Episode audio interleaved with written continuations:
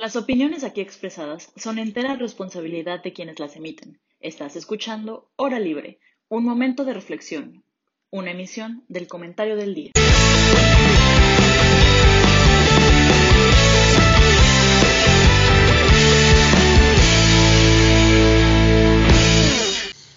Hola, muy buenas tardes, bienvenidos a este episodio de Hora Libre. Primero que nada, muchísimas gracias por acompañarnos ayer en la emisión cultural. Si se lo perdieron, ya el audio está en todas las plataformas y el video lo pueden encontrar en YouTube. Fue un episodio súper padre porque nuestros invitados nos dieron un punto de vista muy diferente a lo que normalmente hablamos aquí. Pero bueno, en el episodio de hoy me acompañan como siempre. Pablo, ¿cómo estás?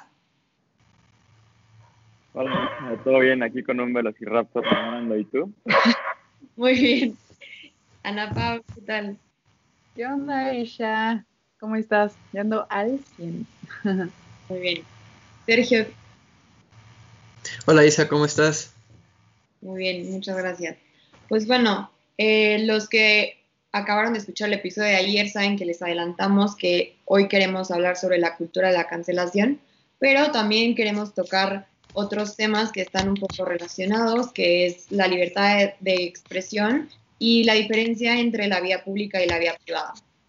Y pues bueno, empezando con esto último, eh, muchos, muchos pensadores se han dedicado a investigar la distinción justo entre la esfera pública y la privada, desde pensadores en la Grecia antigua hasta otros más contemporáneos como Hannah Arendt o Habermas. Sin embargo, hoy en día, eh, en el contexto de la masificación de las redes sociales y que todo pasa súper rápido, pues es, es diferente a como se entendía en, en ese tiempo, ¿no? Entonces, quiero preguntarles a ustedes, hoy, ¿dónde está la línea entre lo público y lo privado? Pablo, empezamos contigo. A ver, bueno, creo que es importante dar contexto de cómo surgió este tema. Este, la gente que está muy atenta a Twitter eh, se dio cuenta que... Uy, lo siento. este, si quieren pasar alguien más en lo que A ver, Ana, explícanos el contexto. Vale, eh, el contexto fue el siguiente. Primero que nada, Twitter se ha vuelto la plataforma de red social donde más libertad de expresión hay, porque en 140 caracteres puedes destruir una persona, destruirte o destruir tu carrera laboral. Entonces, ante la situación que se dio durante el fin de semana y esta semana con la senadora Citlali y el profesor de la Ibero, eh, empezó una avivada conversación entre nosotros cuatro sobre si, si era violencia de género, si no era violencia de género, que si era libertad de expresión, que si no era libertad de expresión. Entonces, dentro de esa discusión que tuvimos entre nosotros cuatro, quisimos traducirla aquí ahora libre con todos ustedes, pues para generar este, este tipo de discusiones, porque entre todos nosotros tenemos diferentes perspectivas sobre qué sí es libertad de expresión, qué no es libertad de expresión, si el que la Ibero haya em, hecho que el profesor renunciara a su cargo como profesor fue una medida exitosa en contra de la violencia de género o fue el seguir la moda de la cancelación. Entonces, pues ese básicamente es el contexto. Todo surgió a partir del tuit del profesor contra la senadora Citlali. Sin embargo, pues hablemoslo de un, o sea, de una perspectiva general y particular. Pues bueno, les voy a poner en contexto, a lo mejor no todos eh, están al tanto de la nota y como es parte fundamental, les quiero leer eh, el tuit y la respuesta. El tuit del profesor Rodrigo fue, noticia urgente, senadora Citlali se registró a la presidencia de Morena con la plataforma OINC, igual organizadas e indignadas por la nutrición de Citlali. A lo cual la senadora responde, en realidad no me importa que me critiquen por mi físico, lo que me da pena es que hombres machistas y llenos de odio como el profesor encuentren espacio en medios de comunicación como Excelsior e impartan clases en universidades como Ibero México. Ojalá pronto encuentre paz. Entonces, bajo este, estos dos tweets es con lo que vamos a, a darle pie a esta conversación. pero bueno, regresando a, lo- a la pregunta inicial, Sergio, ¿tú qué crees que, cuál es la línea entre lo público y lo privado hoy en día?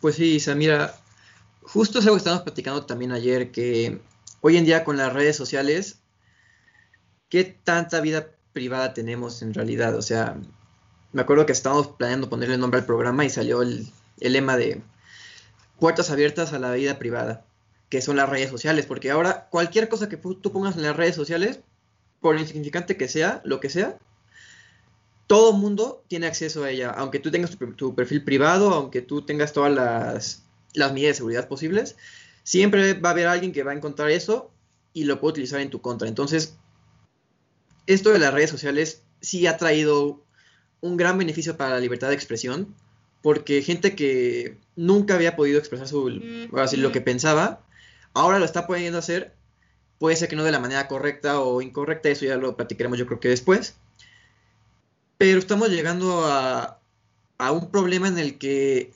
la vida pública se está comiendo a la vida privada por medio de estas redes sociales. Antes nunca había pasado eso de que, pues sino de que tú externabas una opinión y te corrían de tu trabajo por eso. O sea, no pasaba en redes sociales, pasaba si lo dabas en una conferencia o en algo así. Pero eso ya es parte de la vida pública. Las redes sociales, yo creo que hay, sería un buen debate el tener si es este, si es- están dentro de la vida pública o de la vida privada, porque como lo dicen, son redes sociales, o sea, social, o sea, es, es público, o sea, todo el mundo lo puede ver. Entonces, me parece que es, se va a poner muy bueno el programa el día de hoy con todo lo que vamos a platicar. ¿Puedo añadir algo a lo que dice Hayen? Sí, Eh, yo lo que quiero decir es que llega un punto también donde puedes tener una vida privada. Nadie sabe quién eres y porque te haces viral en redes sociales es como todo el mundo llega a conocerte. Eso le, pa- eh, eso le pasó a Lady Tacos de Canasta, por ejemplo. A partir de un video que alguien grabó, se hizo viral de que pues insultó a los policías de Walmart y todo eso. Y de la nada, la, pues, las personas en redes sociales Estás empezaron a... de Lady Taco. Bueno, tacos de... Tacos ah, de canasta es Cierto, chicharrón en salsa verde, cierto. Correcto. cierto. Es que pues Lady Tacos hay muchas, ¿no? Lady Tacos de chicharrón en salsa verde, que fue la que le gritó a los policías de Walmart. Y las redes sociales se movilizaron tanto que pudieron encontrar en dónde trabajaba, su número de WhatsApp, eh, su perfil de Instagram, eh, la cara de sus hijos. O sea, ahí ya creo, o sea, yo sí creo que hay una estás como atentando contra la privacidad de una persona. Ella nunca pidió ser una persona pública. O sea, es muy diferente a alguien que es un tweet star, que se la pasa haciendo análisis político en 140 caracteres y todo el mundo le da like, a ser una persona que cometió un error y que además de cometerlo, se hizo viral sin que ella quisiera. Ahí sí yo creo que está un poco fuerte el tema de la cuestión Pero Ana Pau, ¿tú crees que para tener una vida pública tienes que ser famoso o todos tenemos nuestra vida pública y nuestra vida privada? todos tenemos nuestra vida pública y vida privada, como diría Naya, estamos dispuestos a entrar de lleno a la vida pública. Sin embargo, pues hay ciertos límites. O sea, creo que se ha dado mucho este debate sobre, es que, que los paparazzis que le toman fotos a los famosos no están transgrediendo su vida, su vida privada. Pues sí, pero pues también ellos sí son conocidos mundialmente. O sea, una persona que tiene 40 followers y su vida pública se basa en 40 followers, Sí, no, pues. Ajá, o sea, no es lo mismo. O sea, sí hay una diferencia, pero al menos esta, esta chava que le gritoneó a los policías de Walmart nunca pidió ser exhibida de tal manera. Y también, o sea, a mí lo que para mí se me hace indignante es el tema de que hayan sacado incluso sus datos personales para mandarle WhatsApp y atacarlo. O sea, hay gente que sí tuiteaba, que le mandaba mensajes a su WhatsApp diciendo como, hey, a mí sí me gustan los tacos de canasta o eres una clasista. O sea, como que cosas que también ni al caso como tú, ente raro, ¿no? Bueno, Pablo, regresando a ti, a ver si tú fueras una figura pública, ¿hasta dónde te gustaría que respetaran tu privacidad? Bueno, yo creo que todo el mundo tiene hecho la privacidad, es uno de los derechos fundamentales más importantes. Y, y- y definitivamente creo que esa pregunta no la puedo contestar general, la puedo contestar particularmente, ¿no? Porque la privacidad es mía, no es de nadie más. y, yo digo hasta dónde pueda permitir que la gente externa cruce esa línea. Entonces, no sé, ahorita que hice los paparazzis, a mí sí me reventaría que saliera de mi casa y me fotografiaran, pero también tengo mi cuenta en Twitter pública y si me tuiteo algo y alguien me lo responde, pues no pasa nada, ¿no? O sea, está, está cool. Esa línea yo la, yo la pinto y es más, hasta si no gusta su comentario, lo puedo hasta esconder, ¿no? Ahora ya con esas nuevas funciones que, que te dan las redes sociales. Eh, yo, yo, yo quiero empezar diciendo que en lo personal yo creo que la opinión de todos es que repudiamos la violencia, ¿no? Y, y creo que podemos aceptar que el tweet estuvo mal. O sea, sí es un tweet violento. Creo que esto nosotros cuatro podemos aceptarlo. Y, y creo que es importante sentar esa base, ¿no? Porque el, después nuestras opiniones pueden ser tergiversadas como el Internet lo hace. Pero de entrada creo que está mal lo que pasó.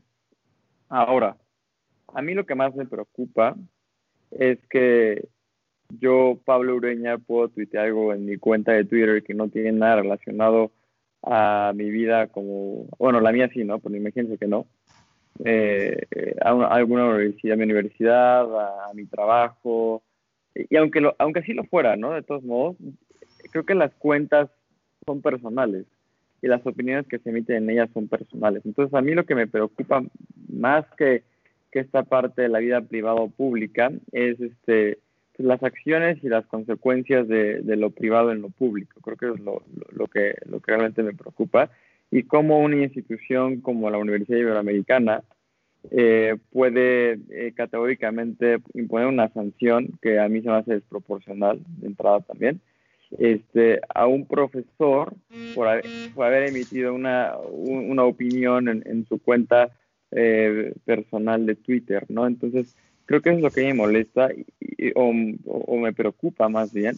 Y, y, creo que también es parte de la cancelación, porque eh, eh, sin duda hay una presión social para que las instituciones a las que perteneces, sean privadas o públicas, eh, hagan coerción, ¿no? Eh, haciendo referencia al ejemplo de Napao de, de, la señora que le gritó a los guardias en un Walmart, pues al final dieron con su trabajo, que era Centro y 21, y la, y la gente de Centro y 21 la corrió.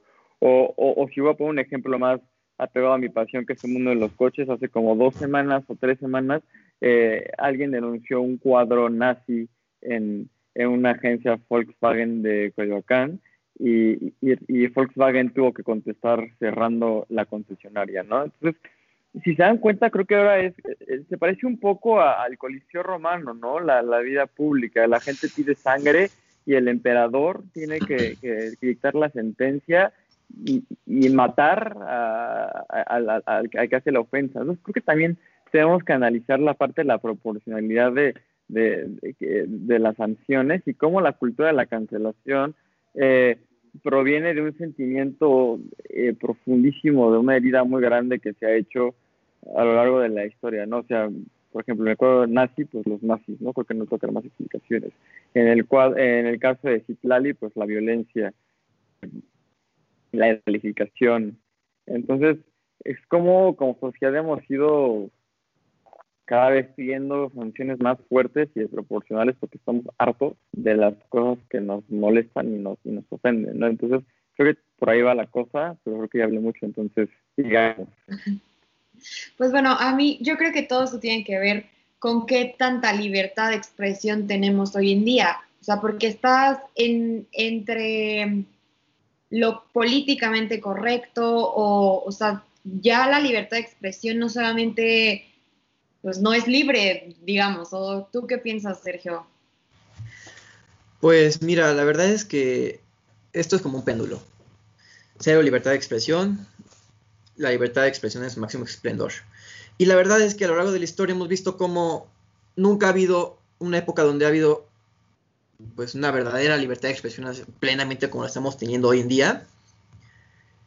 Y por consiguiente, no sabemos cómo actuar ante estas estas circunstancias, ¿no? O sea, sí, cada quien puede decir lo que guste y plazque, pero ¿hasta dónde? O sea, debe de haber un límite, porque si no, pues vamos a hacer como... Pues así que, o sea, él me dice algo, yo le respondo con algo y después alguien me, me manda muy lejos y pues vamos a estar a todos, todo el tiempo peleando, ¿no? Entonces, me parece que es importante sentar las bases de cuáles son los límites de la, libertad de expresión y creo que principalmente tenemos que basarnos en la dignidad humana. Tú puedes decir todo lo que tú quieras, tú puedes expresar tu opinión eh, libre y voluntariamente, siempre y cuando no vulneres la dignidad de otra persona. Hoy en día es muy común ver que todos los comentarios vulneran la dignidad de las personas. O sea, por ejemplo, estos comentarios a Citlali de que, ah, de que la senadora con C o, o de que, por ejemplo, con Gibran, que igual es que el gordo, o, sea, todo es ofensa. hoy todo es ofensa, todo es este. No son argumentos racionales, son uh, argumentos a tirarle al, por lo general, físico, a la ideología, que a la ideología es un poquito más complejo porque yo tengo ahí varias posturas de que hoy en día las culturas de la... No, no, bueno, en parte, pero las ideologías que en estos momentos son de, grupos minoritarios son las que están dominando la cultura de la cancelación, de la cancelación hoy en día. Yo, yo quiero decir algo en el punto, o sea, que, ah, no acabas, ¿verdad? No, sí, adelante, adelante, adelante. O sea, esta parte también que dice que generalmente atacan a Gibran y a Citlali por su físico, y lo primero que decía de me yo te digo, lo que es cierto es que esas figuras públicas, específicamente Gibran y Citlali y otros de la 4T, han, han bajado muchísimo el debate. Y, y, si la gente se le está poniendo al tú por tú, que no digo que sea correcto, es porque ellos están abriendo las puertas y utilizan los mismos mecanismos para demeritar a sus adversarios. Entonces, lo que decías al principio de tú y yo te digo, es muy cierto, y en este caso creo que es una consecuencia del debate que ellos han estado manejando. No, lo, no, estoy haciendo apología al tweet, pero hay que darnos cuenta que... Sí, no, el discurso que manejan. Que el discurso que manejan es así de, malo y de, y de podrido. sí, o sea... No, date. Ah, bueno, que por ejemplo, ahora sí, pasó esto de, del tweet de que el profesor de la Ibero sacó, es hacia Citlali. Y no pasaron ni siquiera 10 minutos y tú veías los comentarios de la gente citando, ¿y para cuándo van a cancelar a Citlali? ¿Para cuándo van a correrle su trabajo? Porque tú veías sus comentarios y siempre son este, ofendiendo, por ejemplo, a Calderón, llamándolo el chaparro y quién sabe qué tanto. O sea, manejando un discurso que, pues la verdad, no digno de pues, un servidor público, ¿no?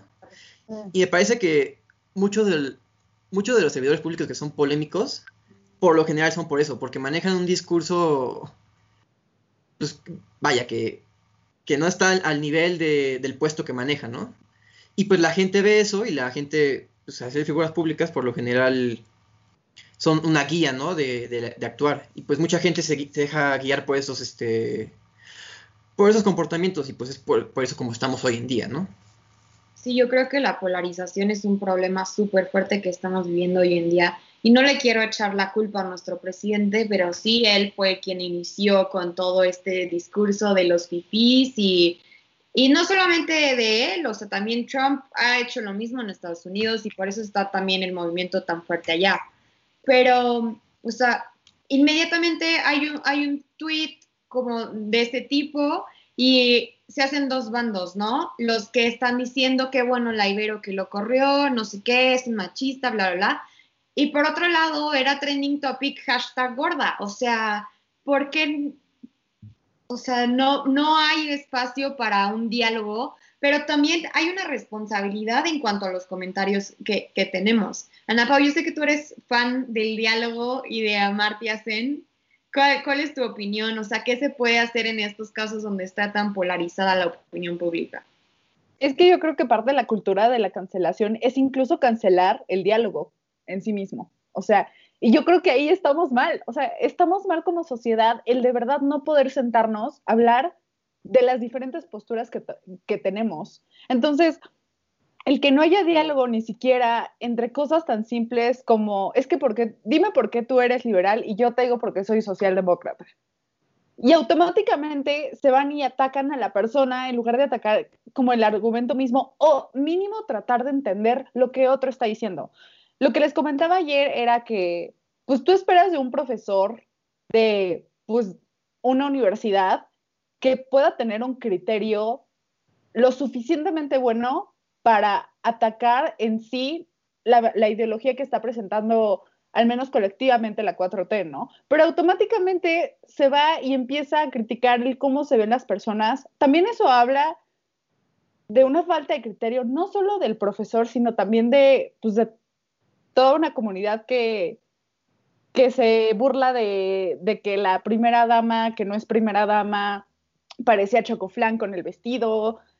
O sea, eso es un tema colectivo, es un problema colectivo, el que de verdad nos guste atacar a la gente por cómo se ven, cómo se visten y qué, y qué, cuál es la imagen que, presenta en, que presentan en lugar de de verdad poder decir, bueno, me voy a juntar con alguien que sea fiel, seguidor de, la, de Morena y de la 4T, y yo que pues no le voy a ningún partido de la oposición, pero tampoco le voy a la 4T, o sea, podamos tener una, o sea, un, una mesa de diálogo donde podamos decir en qué sí estamos de acuerdo, o sea, a lo mejor estamos de acuerdo de que los 10 feminicidios que se cometen al día es un grave problema sistemático en México, pero a lo mejor estamos de, vamos a estar en desacuerdo que el presidente tiene o no una agenda de género, ¿no? Por ejemplo. Sin embargo, es construir puentes. Y la cultura de la cancelación lo que hace es quitar eso, quitar la posibilidad de decir, es que yo estoy de acuerdo en que fue violencia verbal, pero estoy en desacuerdo de que lo hayan corrido. ¿Y por qué estás en desacuerdo? Cuéntame, platicamos. Y ya, simplemente no tienes que cambiar de punto de vista, pero sí tienes que estar abierto a, al diálogo. Hay algo muy interesante que dijo Hayen sobre, sobre los colectivos minoritarios, creo que le llamaste, eh, que tienen como este tema de la cultura de la, de, de la cultura de la cancelación. Y sí, o sea, incluso dentro de estos mismos colectivos se han presentado eh, pues fuertes disputas, incluso en cuestiones de teoría. O sea, yo que soy abiertamente feminista, que de verdad me meto en colectivos, el que se plantee tanto la teoría como verdad última hace que dentro del mismo colectivo no nos pongamos de acuerdo. Entonces, si esto pasa en colectivos que presentan la misma ideología, ¿qué no pasará en el exterior cuando la gente, de verdad, todas piensan diferente? Es, es muy difícil, pero lo que va a lograr que se pueda cancelar la cultura de la cancelación es justamente el diálogo. Oye, Ana Pau, pero ahora que dices esto del diálogo, en teoría las redes sociales pues nos permiten comunicarnos con pues, muchas más personas, ¿no? Pero es irónico que estas redes sociales, pues sí, ¿no? Fomenten el diálogo, pero cuando tú le das like, por ejemplo, yo, ustedes saben que memes comparto, comunistas, entonces, cuando tú le das like a un meme comunista, automáticamente te empiezan a aparecer muchas más cosas relacionadas a lo que te gusta. Y eso yo creo que destruye un poco el diálogo porque te encierras en tu propia esfera, este, cada quien en lo, de su gusto, y el momento en el que hay un diálogo, en el que te puede presentar eh, la, ocasión para tener un diálogo por una polémica, estás tan cegado en tu ideología, en tus pensamientos, que automáticamente vas a desacreditar a la persona, no a la no al no a, ideología, por ejemplo, pues imagínate un libertario contra un autoritario, por ejemplo, ¿no? Que llegan y, ah, no, pues es que tú estás baboso porque tú piensas esto, esto, en lugar de decirle, oye, fíjate que esto tiene estas ventajas porque tal, tal, tal. Entonces yo creo que las redes sociales es irónico que estén destruyendo el diálogo en lugar de fomentando el diálogo. No sé qué opinen ustedes.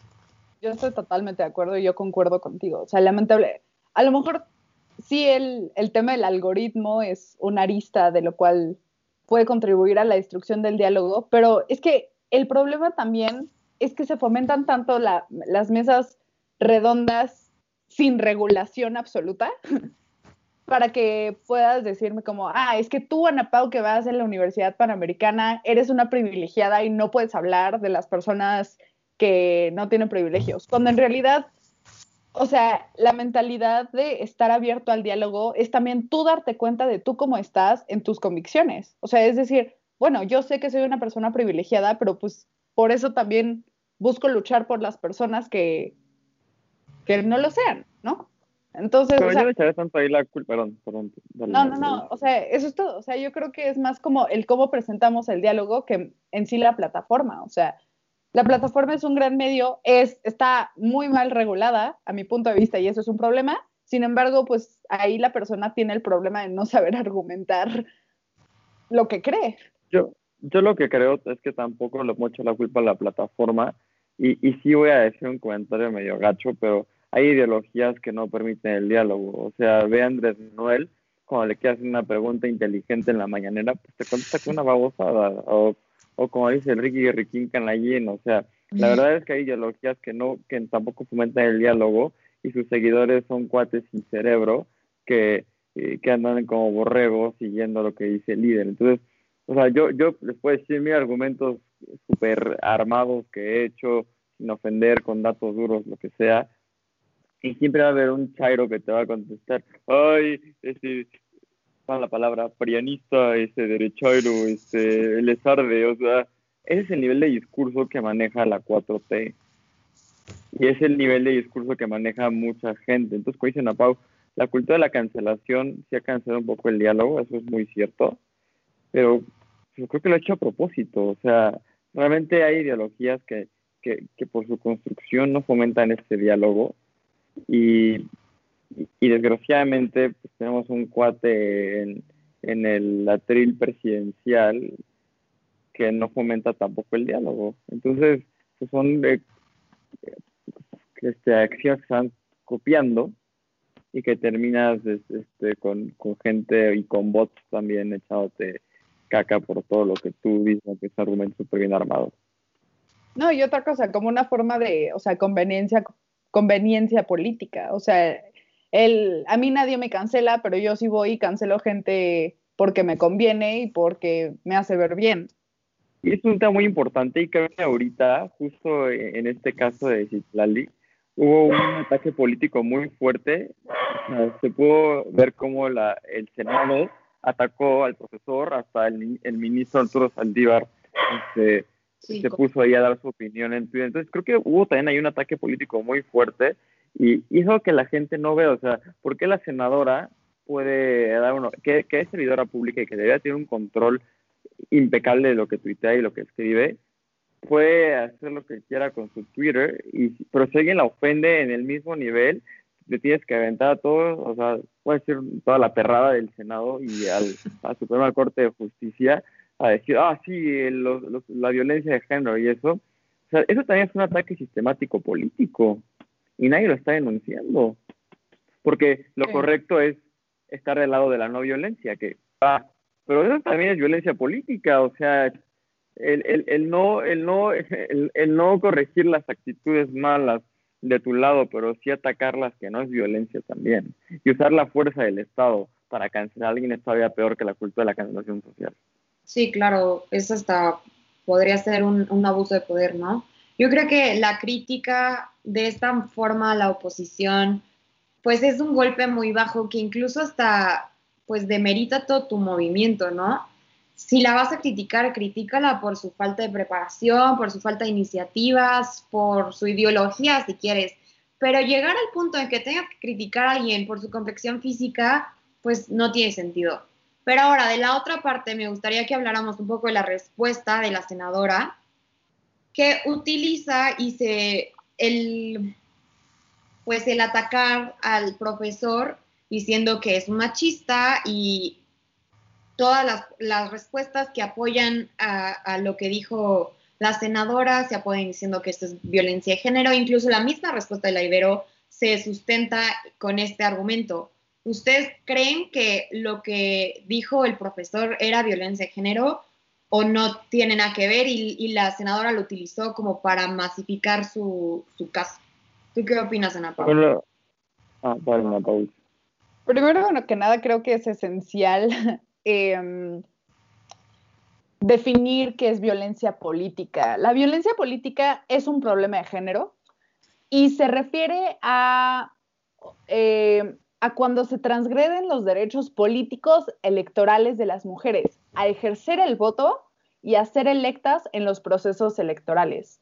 Básicamente es un techo de cristal dentro de la política que te lo imponen por el, simplemente, por el simple hecho de ser mujer. Por lo tanto, en este caso yo no veo violencia política, para nada. Violencia de género, por el tema de violencia verbal, puede ser que sí. A lo mejor no le dijo como palabras mayores, sin embargo, yo yo sí creo que la violencia que vivimos dentro de una sociedad también se refuerza en el lenguaje y el cómo nombramos las cosas. Entonces, sí veo violencia verbal, pero no veo violencia política y por lo tanto no veo violencia de género. El que tú, el que tú le digas a una persona que está gorda, no solo demuestra tu falta de criterio de hacer análisis, vaya, sino también eh, es, un, es, un, es un insulto y eso va independientemente del género. Eh, el slut shaming, por ejemplo, eso sí ya es como violencia de género por cuestiones, en, cuestiones verbales y cuestiones de acciones y todo esto, pero aquí simplemente se refirió a su físico y como dice Hayan, hemos visto otras respuestas por parte de esta senadora hablando sobre el físico de Felipe Calderón o de, o de otros políticos y políticas. Y, y sí encuentro ahí como un double standard de género en, en esas cuestiones. Y eso a mí personalmente sí me molesta, porque en el momento que veamos violencia política, se usa como escudo para, para pues, justificar tu descontento a, algo que ni siquiera es violencia política. Entonces, cuando se usa legítimamente, ni siquiera se le va a dar credibilidad por todas esas veces que se ha errado en usar el término. Lo mismo pasó con Irinda, eh, con esta Sandoval, Erendira Sandoval, que en el momento de que le descubrieron que era bien corrupta, los medios se le fueron encima hablando de ella y sus miles y millones de pesos y de casas que tiene. Y justamente se, justificó y se pues se escudó en el tema de violencia política y violencia mediática, cuando en realidad están demostrando un hecho en sí mismo que es verdadero. Pero bueno, ahí, esa es mi intervención y eso es lo que, pienso. Yo, yo puse una pregunta en, en, Twitter y a raíz de esta pregunta eh, varias personas me empezaron a hacer un diálogo por DM, porque son amigos míos y no quieren hacer el hilo enorme. Y una amiga Dani me comentaba como su postura de, y es que sí lo podría hacer como violencia de género porque, pues, generalmente los estándares de belleza son hechos para las mujeres. Y esa fue su opinión. Entonces también lo, quiero poner sobre la mesa porque probablemente en algún punto hoy, hoy donde estamos parados, sí tengamos estándares de belleza que sean como exclusivos para las mujeres y, y que sí podrían verse como violencia de género pero mi opinión es muy parecida a la de Ana Pau, que es un doble estándar de que si dicen borracho a Calderón o si le dicen gordo a Gibran, realmente no lo usan como violencia, sino como violencia normal, y bueno, normal. Este, entonces, es como esta parte, ¿no? Eh, en, en, sí, cómo la gente ha usado una causa y un problema real en la sociedad para escudarse detrás de sus malas acciones, ¿no? Entonces, eh, pues eh, sí habría que ser muy eh, categóricos en denunciar ese tipo de malas prácticas, porque al final del día lo que tú buscas como movimiento es erradicar la violencia de género o erradicar la violencia en general. Y si alguien hace mal uso de esta causa para escudarse, pues solamente la demeritas, como dice Ana Paula. Ahora, solo agregando y un pequeño paréntesis, o sea, sí hay violencia de género en cuestiones verbales y sobre todo en redes sociales, se puede dar muchísimo por el simple hecho de, el simple hecho de ser mujer. ¿Qué pasó con Luisito Comunica? Pasó todo el rollo de su foto espantosa, eh, publicó su comunicado pidiendo disculpas y todo el mundo dijo como, ay, sí, ya se disculpó, quién sabe qué, hubo. Eh, ¿Y qué pasó con Lady Tacos de chicharrón de canas, de, perdón, chicharrón en salsa verde? Eh, todavía el backlash, el black backlash, le sigue durísimo y y se van directamente a su, a su persona en ser mujer. Ah, es que eres bien perra, es que tienes hijos y cómo, cómo puedes ser madre soltera y, o sea, como que se van ya a cuestiones de, o sea, de género específicas. O sea, lo que yo estoy diciendo, no, no estoy cancelando el hecho de que sí haya más violencia de género dentro de las redes sociales y la cancelación y los insultos sean más fuertes hacia las mujeres, pero en este caso de este tweet de la senadora Citlali, yo creo que sí se escudó de una forma totalmente errónea. ¿Tú, Sergio, coincides con esto? Mm, totalmente de acuerdo. O sea, yo no creo que por decirle gorda a una persona, eso sea violencia de género, la verdad. también depende de la manera en la que se lo dices y el contexto, ¿no? Pero en este caso, me parece que ahora sí que la senadora se escudó en el movimiento porque pues, bueno, hoy el día el tema de la violencia de género está muy latente. Y, y me parece que hay mucha gente, incluyéndome la verdad, yo no sé, conozco mucho el tema, pero hay mucha gente que no conoce del, tema. Y cuando dice violencia de género y, y, ve que es una ofensa a una mujer, automáticamente lo catalogan como si fuera violencia de género. Yo honestamente, como les dije, no creo que el decirle gorda a una persona sea violencia de género. Sí, es, es, violencia, obviamente, pero no creo que entre dentro de la violencia de género porque... O sea, pues no lo estás denigrando por... O sea, no lo estás denigrando o criticando por ser mujer, estás criticando por su aspecto físico. Es como si le dices a una persona gorda igualmente. Obviamente si ya, como les dije, metes otras cuestiones que sí involucran criticarla por el hecho de ser mujer, ahí sí ya entramos en, ahora sí que en, otra esfera, la, la violencia de género. Y ahora no solamente la senadora se amparó con la violencia de género, también la Ibero. ¿Ustedes creen que, la respuesta de la Ibero fue la correcta? O si no, que, que si ustedes fueran el rector de la, de la Ibero, ¿qué hubieran hecho ustedes? Yo sí me quiero dar grasa, la neta. A ver, date. Porque la verdad creo que sí odio un poco esta cultura progre de la Ibero, porque forma parte de los borreguitos que se van haciendo, ¿no? Que creen que tienen ideología propia, pero en realidad son esclavos de otra cosa y ni siquiera ellos saben qué están pensando. En primera es un gran publicity stunt, ¿no? O sea, la Ibero, tiene un perfil de estudiante muy, muy, muy bien determinado. Lo pudimos ver con el, el 132 cuando fue Peña la Ibero. Y, y, y fue en primero un gran publicity stunt. Segunda, se está subiendo al tren de, de ideología de género eso, eso significa que no tienen ni idea de qué es la ideología de género y, digo, y, la, violencia de género. Es otra vez parte del publicity stunt.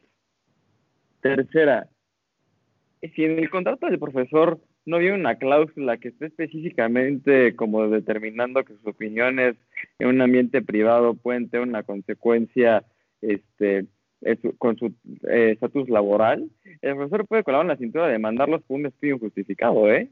así, así con la mano en la cintura y no pasaría nada. Cuarto, las sanciones, un principio del derecho es que las sanciones que se implementen deben ser proporcionales a la ofensa acarreada. Entonces, honestamente, estuvo mal el tweet, fue violencia, sí. Gorda no es de los peores insultos que se me ocurren. Se me ocurren otros 400 mil peores insultos con los que le podrías que le puedes decir a alguien, ¿no? Y además a Citlali. Pero es un tweet que está hecho en una forma violencia, sí es violencia, pero también una parte eh, como sarcástica, risible hasta cierto punto. Y perder tu empleo por un tweet así se me hace desproporcionadísimo, en primera. Entonces, y aparte, este, se jactan de haberlo consultado con la Facultad de Derecho de la dicha universidad, pues tampoco tienen el criterio para hacer las cosas bien. Entonces, lo que es muy cierto, y es lo que yo decía al principio, es que si quiero justificar la acción de la Ibero, es esto por esta parte de que la sociedad quiere sangre cuando alguien se equivoca y comete un error. Pero tú también como institución, teniendo el poder que tienes sobre las circunstancias, de ser lo suficientemente crítico para decir hasta aquí voy a llegar y punto. Porque yo no voy a dejar, yo no voy a dejar manipular por la sociedad que tampoco tiene idea de lo que está pidiendo. Son, son gente enardecida en, la, en el coliseo pidiendo que maten al, al ofensor. Como Volkswagen tampoco tuvo que haber cerrado la concesionaria y haber despedido a 300 personas que no tenían nada que ver con el cuadro nazi que estaba colgado ahí. Entonces creo que se ha perdido mucho también el foco de la sanción y las instituciones tienen que ser lo suficientemente críticas para decir hasta aquí voy a llegar y punto. A lo mejor una amonestación, a lo mejor una suspensión de un semestre hubiera sido algo, algo, eh, algo prudente, a lo mejor una disculpa pública, que de hecho el profesor, antes de que la, Ibero hubiera emitido cualquier este, comunicado, ya se había disculpado. Entonces, ¿por qué no tomas en cuenta también eso? ¿Por qué no haces una, una sanción proporcional y por qué no, o sea, por qué cedes a esta presión política, porque también fue presión política y presión social, cuando tú eres una universidad privada y no tienes por qué estar pesado de este tipo de juegos. Pero pues yo creo que al final del día no hay mercadotecnia mala, fue un publicity stunt, es algo muy, muy, que va muy en línea con el pensamiento progre de la Ibero. Y, y, pues la verdad es que yo creo que es una lástima porque demuestran su falta de criterio como universidad y como facultad de Derecho. Ana Pau, yo sé que no estás coincidiendo totalmente con Pablo. No, sí, sí estoy coincidiendo eh, con Pablo, pero a mí me gustaría agregar dos cosas. A la parte sobre desproporcionalidad en el castigo, yo estoy totalmente de acuerdo. Y lamentablemente hemos visto en universidades donde las alumnas sufren de violencia de género y violencia sexual y la universidad no hace nada. Ah, pero vaya, si un profesor dice un comentario que tiene un nivel de gravedad mínimo, ahí van y lo corren. O sea, estoy segura que en la Ibero se dan casos, porque en todas las universidades hay casos de violencia de género y violencia sexual y la misma universidad se queda callada ante eso. Eso tampoco es posible. O sea, no puedes pronunciarte como una universidad antiviolencia de género y de verdad no atacar los mismos problemas que hay dentro de las universidades. Esto lo hablo de forma general, ¿eh? O sea, la verdad es que no sé las estadísticas de violencia de género y sexual dentro de la Universidad eh, Iberoamericana, pero sí me consta que al menos todas las mujeres sí hemos eh, vivido violencia, violencia de género y violencia sexual dentro de, nuestra misma aula de, de, clases. Y por otro lado, eh, me gustaría decir, se me acaba de ir lo que, eh, lo que iba a decir en la segunda parte, pero si quieres les doy la palabra a, Sergio y ahorita lo que me acuerdo, sale. Pues sí, yo también concuerdo con ustedes dos. Yo creo que la medida fue desproporcionada.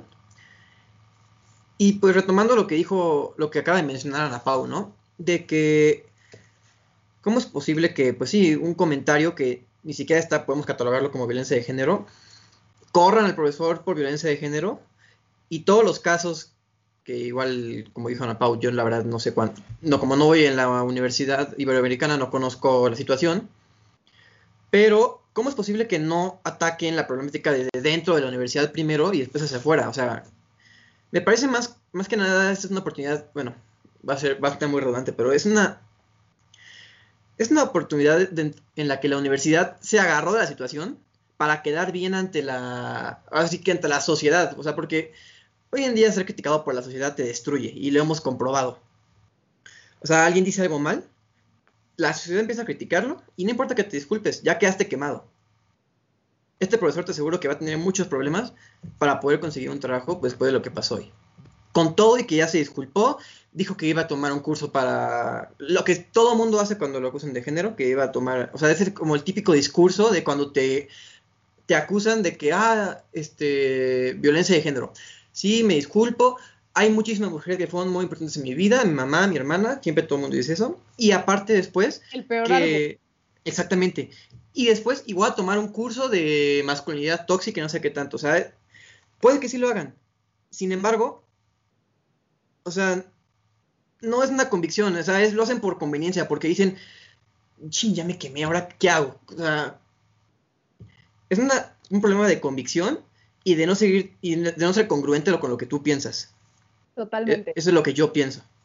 Justo me acaba de venir a la cabeza lo que iba a decir. Eh, ahora sí, ya son dos cosas. La primera, que era la que se me olvidó, era que en, esta misma sociedad de, eh, de cultura de la cancelación, el que tú te equivoques, o sea, no está, no está tomado en cuenta el que las personas somos humanas y nos equivocamos. O sea, el que tú cometas un error y que, y que pidas disculpas públicas, o sea, ya si estas disculpas fueron con intención, sin intención, de que sí lo, sí lo demostró o no le demostró que pues, se arrepentía, ya es otra cosa, ya es cuestión de la, de la persona. Sin embargo, la sociedad no admite y no permite que las personas se equivoquen y eso es un problema. Porque a la hora que tú pides disculpas y dices, voy, hoy voy a cambiar, eh, ni siquiera te lo, te lo permiten. Y como dice Hayen, o sea, quedas quemado de por vida y el que tú vayas a otra universidad, bueno, siendo el profesor, a pedir trabajo o dedicarte a otras cuestiones, pues vas a ser el vato que,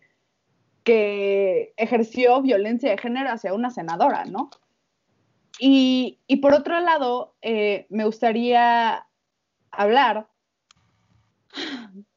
sobre, sobre la importancia que que hay de la, o sea, del criterio propio de las personas. O sea, creo que en esta misma moda de, o sea, sí, hemos vivido eh, violencia, sí hemos vivido violencia de género y sí se tiene que hacer algo al respecto, pero en este mismo hacer algo al respecto, se transgreden ciertos límites que no pueden, o sea, que no, que no pueden transgredirse. O sea, eh, lo que decía Pablo, o sea, es de verdad una falta de, criterio por parte de la universidad en, dar un, un castigo, ajá, un veredicto tan tajante y también porque la misma universidad buscaba que esta misma, bueno, cultura de cancelación o gente que, que de verdad no entiende los límites de las cuestiones, pues le aplaudan y que todo el mundo diga como, sí, la Ibero lo hizo de una excelente forma. O sea, a mí personalmente creo que también eh, la, misma, la misma acción de la Ibero venía en sí misma corrompida por, por otras cuestiones. Sí. Me gustaría ahorita regresar otra vez a lo que están hablando, pero a ver, Pablo, seguro tú puedes contestar esto. Jaime Tibeli nos pregunta en YouTube, oigan, pero su disculpa fue casi un chiste, ¿no? Hasta dijo el profesor que no se siente, que no siente haberse equivocado. ¿Tú qué opinas sobre esto? Eh, yo, yo tengo la, la, disculpa pública y la verdad es que yo creo que el hecho de que se haya hecho antes de que hubiera alguna sanción ya habla bastante de la intención de la disculpa, ¿no? Muchas veces a, a mí o a Napa o a ti nos agarra el calor al momento y decimos una tontería que no queremos decir, pero inmediatamente podemos estar conscientes de que, nos equivocamos y decimos la disculpa. Entonces yo creo que por lo general, cuando todo este tipo de cosas pasan, como con el senatore, la disculpa siempre viene por una crítica y por una sanción que se emite. Y, creo que en este caso, el que se haya emitido antes de que hubiera habido una sanción fuerte, pues creo que habla bastante de la disculpa. Y a mí, en lo personal, no me parece una disculpa insensible. El, el problema con las disculpas públicas es que son muy formales, ¿no? O sea, no, no, te puedo decir como con el corazón en la mano y sentimentalmente que me siento mal, porque tengo que hacer una disculpa pública formal y es un escrito y listo, no pasa nada. Pero creo que la intencionalidad de que se haya hecho antes demuestra realmente el arrepentimiento y, la concepción, ¿no? De que te equivocaste. Ahora, que la disculpa haya sido por violencia de género, creo que fue más como por... Uh, saciar este, este deseo de que se culpara por lo mismo. descendiente sí, eso, eso pudo haber sido muy cierto, pero pues como hemos debatido aquí, nosotros tampoco queremos que haya sido violencia de género, sino más bien violencia en general. Y también creo que cuando alguien hace una ofensa, está en todo su hecho de reflexionar la ofensa y disculparse eh, haciendo un análisis de lo que hizo, ¿no? Entonces, eh, si es, o sea, no es, si no es una necedad y es algo pensado y como estamos al acuerdo de que no es violencia de género, pues yo podría aceptar la disculpa así como se hizo, con el antecedente que también de que se hizo antes de la sanción. Bueno, ahora cambiando de tema un poquito, o sea, si bien tenemos que tener todos, no solamente las figuras públicas, cuidado con, con lo que decimos, sea verbalmente o sea en nuestras redes sociales o, o donde sea, hay una intolerancia hacia los puntos de vista opuestos. Y creo que bajo este punto de vista es como surge la cultura de la cancelación. ¿Ustedes creen que hay grados en la cultura de la cancelación o todo es blanco o negro? Sergio, ¿tú qué opinas? Pues justamente ahora que hice lo de blanco o negro, yo creo que son justamente estos grupos extremistas los que se han encargado de dirigir el diálogo, porque no dudo que haya muchísima gente que que sí piense de alguna manera o de otra, no llegando a los extremos. Y esa es la, gente más capaz de poder entablar diálogo, porque no está cegada en su fanatismo y está abierta al diálogo. O sea, porque para que haya diálogo, tienes que estar abierto a que tú puedes estar mal. Si no, pues vas a ir nada más a defender tu postura. Pero hoy en día son estos grupos extremistas los que se están encargando de dirigir la agenda, de dirigir el diálogo y son justamente eso, fanáticos. O sea, son, como los hooligans. Van a ir solo a pegarse y a darse madrazos. Y que haya sangre. No les importa este, lo que va a pasar después. Solo quieren que ellos ganen, o sea, no les importa el bien común, no les importa mejorar, solo quieren... O sea, ellos quieren ganar, es la palabra que quieren ganar, no buscan convencer. Ana Pau, ¿crees que haya tintes grises o definitivamente no? Es que yo creo que esta misma, eh, bueno, primero que nada, yo no estoy en total acuerdo con Jayen de que son los grupos extremistas. Creo que ya sí es un problema social y puedes no ser parte de un, bueno, como menciona Jayen, de un grupo extremista y ejercer cultura de la cancelación. O sea, eh, ese es mi punto número uno. Punto número dos. Eh, yo creo que por cómo está construida la cultura de cancelación, de polarizante, no puede haber matices. Tienes que ser de un bando o del otro, no puedes estar en medio de eso. Y eso también es un problema, o sea, porque no te permite poder incluso tú construir tu propio criterio, o sea, o te ves obligado a ser parte de algo que no estás en total acuerdo con eso, o te obliga a cancelar todo lo que no lo que no conoces y no puedes conocer por el simple hecho de que no perteneces a ese grupo creo que, creo que es un problema incluso fundacional de esta misma cultura. O sea, esta cultura que te pinta que las cosas son blancas y negras, pues tampoco te permite el que tú puedas tener matices por ti mismo, ¿no? Lo cual yo veo los matices como algo bueno, o sea, porque justamente los matices es donde tú puedes encontrar puntos en común con alguien que, que piensa distinto a ti. Sí, yo creo que o sea, en lugar de una cultura de la cancelación, tendría que haber una cultura que permita experimentación, que permita que, la gente pues explore, a lo mejor hasta ella misma en unos años cambia de opinión. O, o tú qué opinas, Pablo? ¿Que una vez que ya la regaste, ya se hundió tu carrera para toda la vida? Pues, yo creería que no, no es lo correcto, pero es lo que pasa, ¿no? Y, y, lo que sí creo es que también hay cosas que podemos tolerar y dejar pasar y cosas que no. Esto también hay que ser muy claros, porque no sé, imaginemos un escenario terrible en el que hay un feminicidio, ¿no? Y dices, ah, perdón, es que me equivoqué y ya cambié. Pues no funciona así, brother, o sea, no es un tweet, es algo que tiene repercusiones a la distancia. Y, y también por eso yo hablo del principio de, proporcionalidad, o sea, creo que la cultura de la cancelación no es proporcional a las ofensas que generalmente se hacen. Este, la señora que estuvo en Walmart dio su trabajo, por eso sustento, mamá soltera, quién sé qué afectaciones pueda tener a la larga, ¿no? Entonces, creo que es esta parte de proporcionalidad lo que se, tiene que cuidar en las sanciones. Y, y, y la parte del matiz blanco o, si es negro, eh, pues definitivamente para la cultura de la cancelación solamente hay un color. Como dice Ana no se permite el, el diálogo ni, ni, ni tener una actitud ligeramente eh, diferente y eso es peligroso también porque por querer pertenecer puede que tú cambies tu postura sin haberla razonado. Imagina a alguien que es morenista y, a lo mejor piensa igual que nosotros y dice, ay, no es que no es violencia de género, es violencia pero no es género.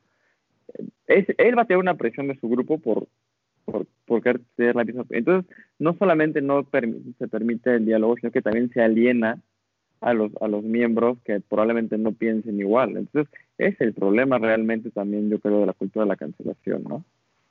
Bueno, todo lo que hemos dicho creo que es cierto. También existe esta otra parte de dejen de hacer a la gente tonta famosa. O sea, ¿cuántas personas que su opinión tiene un buen de peso, tienen una plataforma en que la gente las escucha, en que su opinión es muy importante entonces, bajo este punto de vista, que no toda la gente que puede tener una opinión que se escuche tiene la razón o es buena su opinión, ¿creen que la cultura de la cancelación podría llegar a ser buena o definitivamente es mala 100%?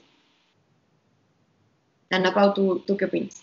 Es que también la cultura de la cancelación no se da en, no solo se da en situaciones así de que dijiste algo ahorita y tienes como un chorro de tweets que están en tu contra. También se dan cosas que dijiste en 2012. O sea, y eso también está mal. O sea, Jesucristo, no, ¿por qué la gente no entiende que, que las personas cambian de opinión? O simplemente, o sea, ya no creen lo que creían hace, no sé, cinco o diez años. O sea, hay, han cancelado gente muerta, han cancelado eh, a J.K. Rowling por cuestiones que son, pues, verdad. O sea, yo no considero transfóbicos sus, sus comentarios, por ejemplo.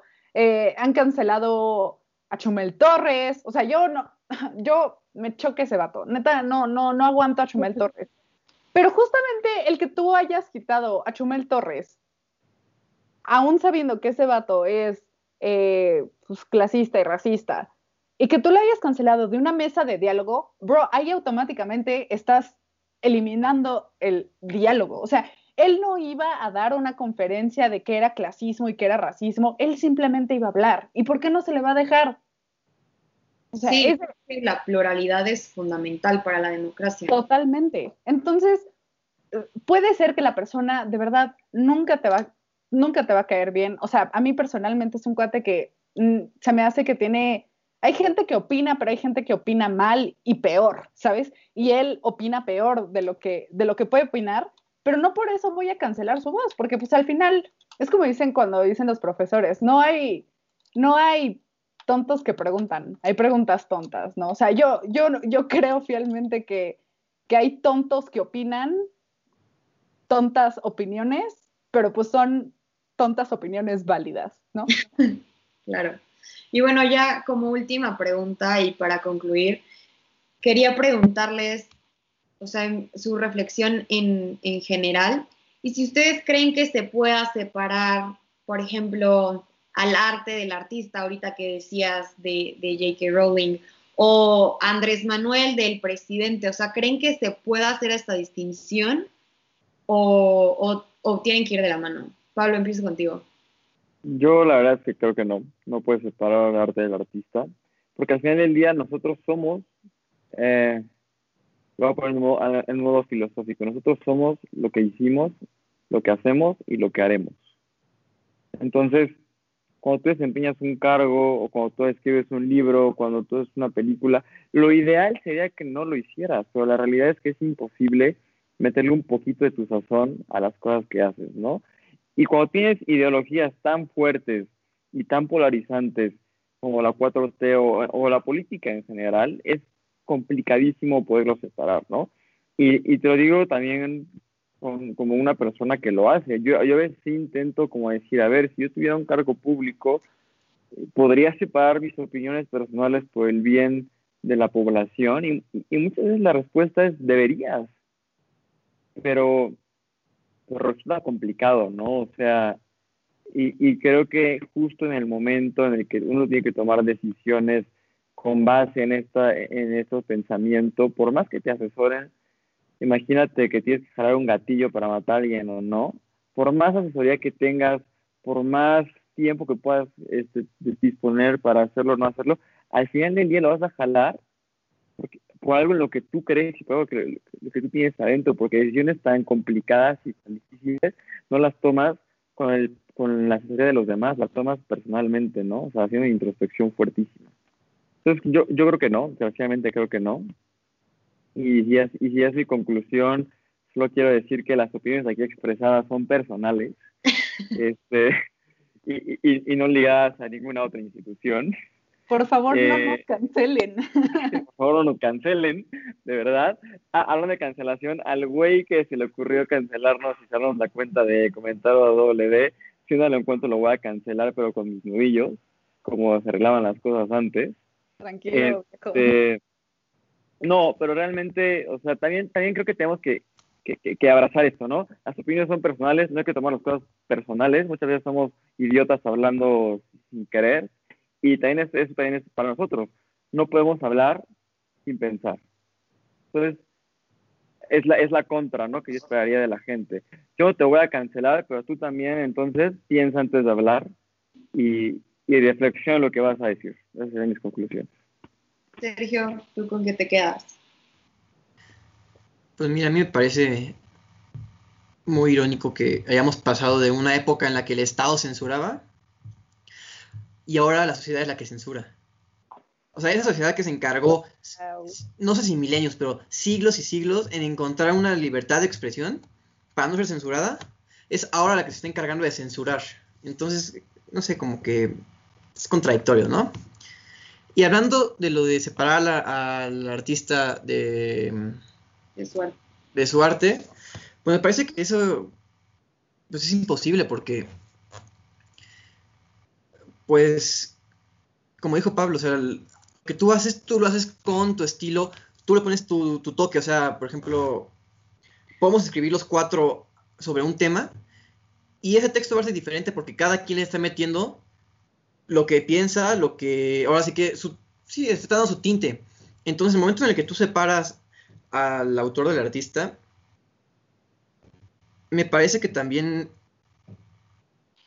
pues no sé, es como, ¿cómo, cómo se puede decir? O sea, a pesar de que lo separes, sabes que eso es de él, porque tú conoces a la persona, sabes cómo piensa, sabes lo que externa, y sí, pu- puedes cancelar al, autor o al artista, pero pues ahí, ahí va a estar su idea, ahí va a estar lo que dijo, y en un futuro, pues es siempre todo se regresa, todo lo que se cancela en un futuro va a dejar de estar cancelado. Esto es como un péndulo, como les dije al principio. Estamos en un momento en el que, pues sí, la sociedad está cancelando todo. Vamos a regresar a un momento en el que va a haber como una neutralidad. Y esa neutralidad, después va a venir el Estado y va a volver a cancelar todo. Y así, así funciona la historia. Bueno, Pau, termino contigo. Eh, yo tengo dos conclusiones. La primera es, eh, hilado a lo que dijo Pablo, cada quien tiene sus opiniones a título personal y de verdad, gente de allá afuera que nos esté escuchando, si no están de acuerdo con algo que decimos, pues mándenos mensaje, ahí tienen nuestros twitters. Eh, de verdad, busquen tener, entablar un diálogo con nosotros que nos, o sea, yo personalmente estoy súper dispuesta a entender la postura que, que ustedes pueden llegar a tener. Y eso háganlo de verdad con quien sea. Les va a cambiar la vida, va a crear sociedades plurales, arriba el diálogo. Y la segunda es, eh, cancelemos la cultura de la cancelación, que no nos está haciendo nada bien. Y ya. Pues bueno, muchísimas gracias por acompañarnos en este nuestro octavo eh, episodio. Los invitamos a seguirnos en nuestra cuenta en la página de flow.page slash hora libre. Pueden encontrar todas nuestras plataformas. Eh, como dijo Pablo, en buenas noticias ya recuperamos nuestra cuenta en Twitter, pero perdimos todos nuestros seguidores. Entonces, por favor, si ya nos seguían o todavía no nos siguen, los invitamos a, a darnos follow. Y nos vemos la próxima semana, una y media. Estén al pendiente de nuestras redes porque va a cambiar un poquito el, la dinámica en los próximos episodios. Muchísimas gracias por todo su apoyo siempre. Nos vemos.